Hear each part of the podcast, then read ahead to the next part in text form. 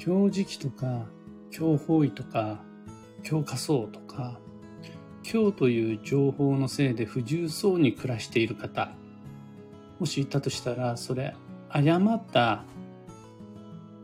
多くの誤解を含んでいる解釈だし、まあそもそも使い方を間違っていると考えられます。おはようございます。有限会社西企画西俊久です。運をデザインする手帳、有機暦を群馬県富岡市にて制作しています。このラジオでは毎朝10分の暦レッスンをお届けいたします。今朝は暦を使い始めた人を挫折させる今日の誤解というテーマでお話を。運勢学とか仮想学、法医学など運の知識を学ぶ過程で最初に当たる壁が強磁気、強化層、強方位などの強という情報の壁です。こいつらのせいで、あの、今日のせいではないです。今日という情報を誤解させるような表現、また誤解して受け止めてしまう偏見、そのせいでもっともっとみんな暦を上手に利用していいはずなのに、暦ってもっと人気出ていいはずなのに、全然人気が出やしやがらない。もう僕は18冊の暦を18冊の暦を作ってるってことは18年間こんなことばっかりしてるんですね。一生懸命より使いやすくなるようにもっともっとみんなにとってそれを知ることで安心できる。知ったおかげで自由に前向きに過ごせる。そういう暦を作ろうと思って日々試行錯誤しているもののまあちっとも人気が出やしやがらないです。それはやっぱりね使い始めた人がああ難しい。ああダメだ。ああ、無理って言って、今日という情報を誤解誤用してしまうせいです。これがね、暦に基しかなくて、すごいポジティブで縁起がいい情報しか載ってなければ、そういった壁にはぶち当たらずに、もうちょっとみんなが前向きになったんだと思うんですが、暦の中には、運を良くするための知識として、運を良くするヒントとして、基地だけではなく、今日も当然のように載っています。どっちもポジティブなメッセージなんです。ところが、今日という情報や今日の鑑定方法を知って、今の自分の行動を調べた結果、それが今日だったっていうふうに分かると、途端になんかこう、なんて言うんでしょうね。みんなの中の偏屈が発動するというか、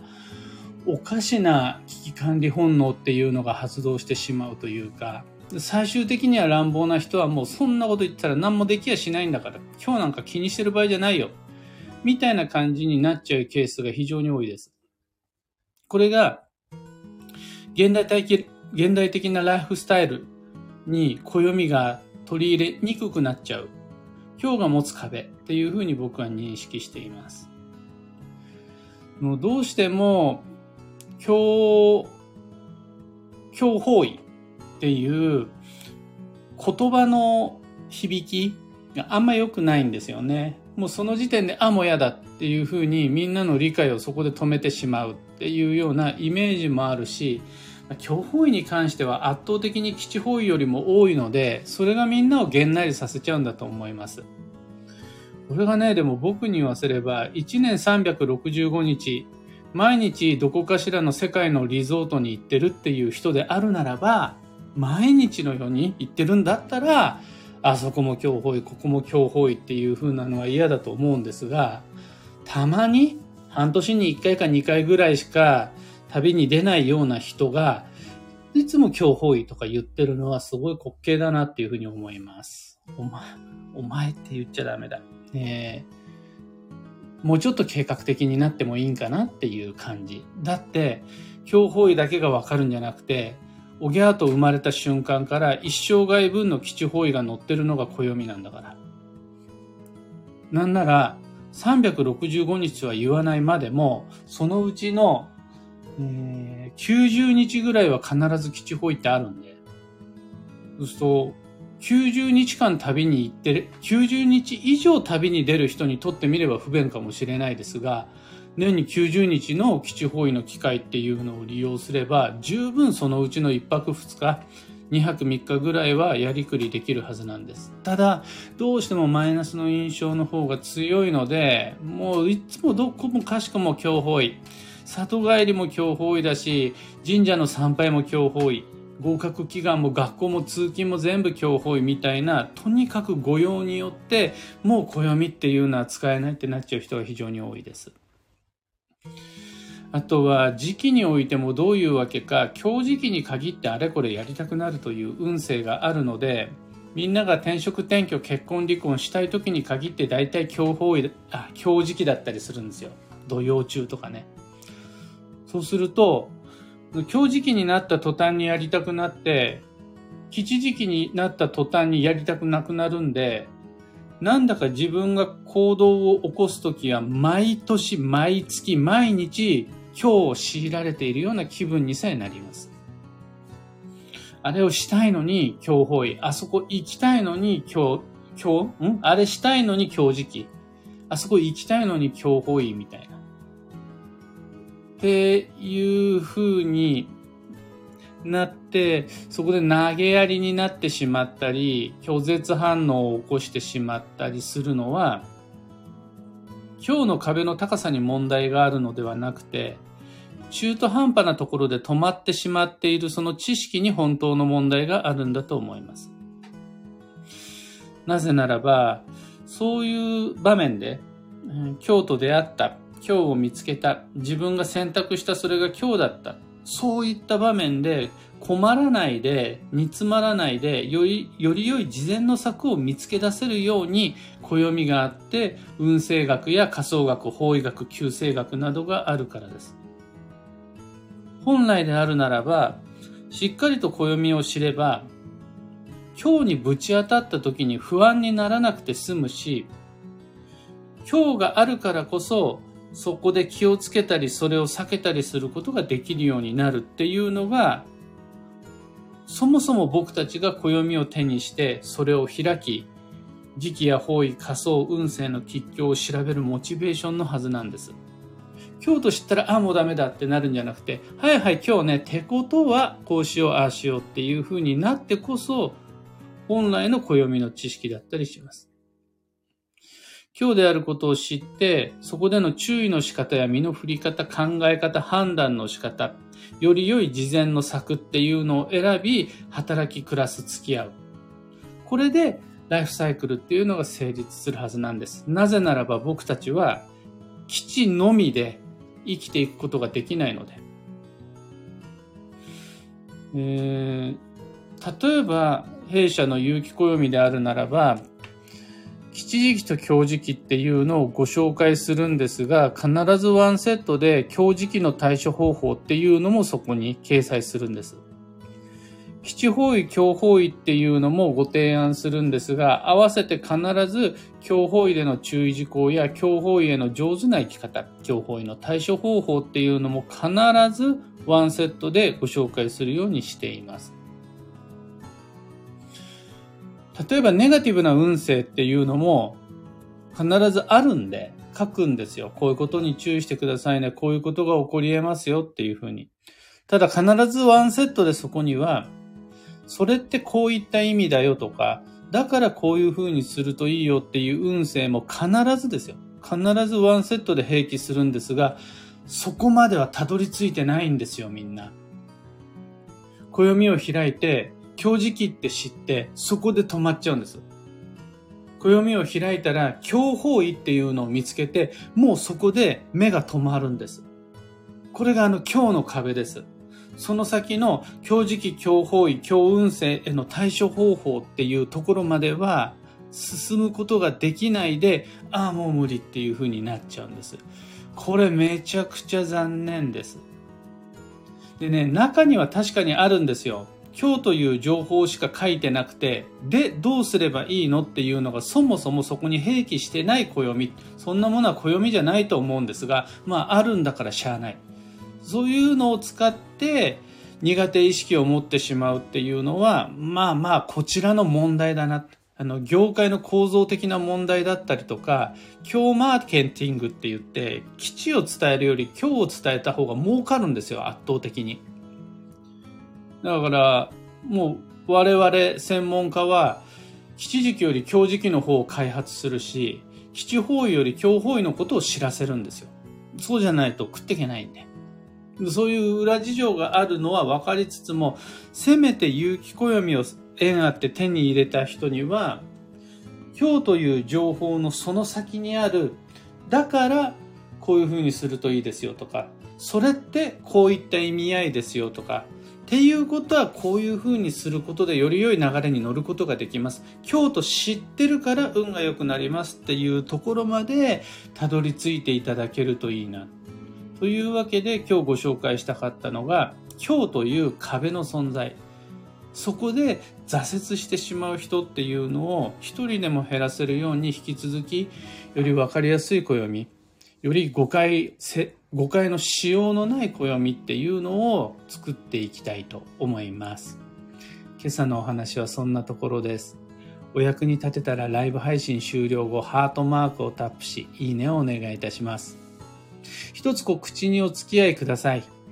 2022年9月の9日から有機暦2023の一般発売っていうのが始まります。ようやくです。2月から作り始めて。で、その前に先行予約限定セットをご注文いただいた方への発送がだいたい9月の1日前後になりそうです。あの、どうしてもいっぺんに何、何千みたいなの風に送ることができないので、時差はあるものの、だいたい8月の28、29ぐらいから始まって9月の2日、3日、4日ぐらいには終わる。いずれにしても一般発売日よりも早くご自宅まで、書店に行かなくてもご自宅までお届けできるように今、スタッフ全員で手配をしておりますので、しばしお待ちください。また、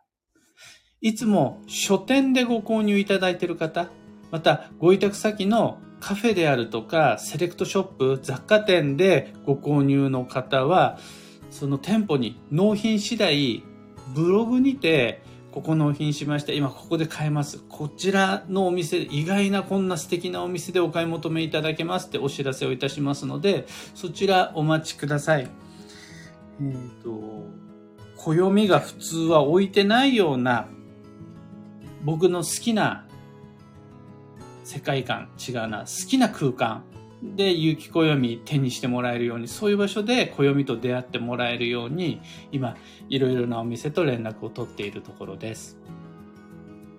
さて本日、2022年8月22日月曜日は、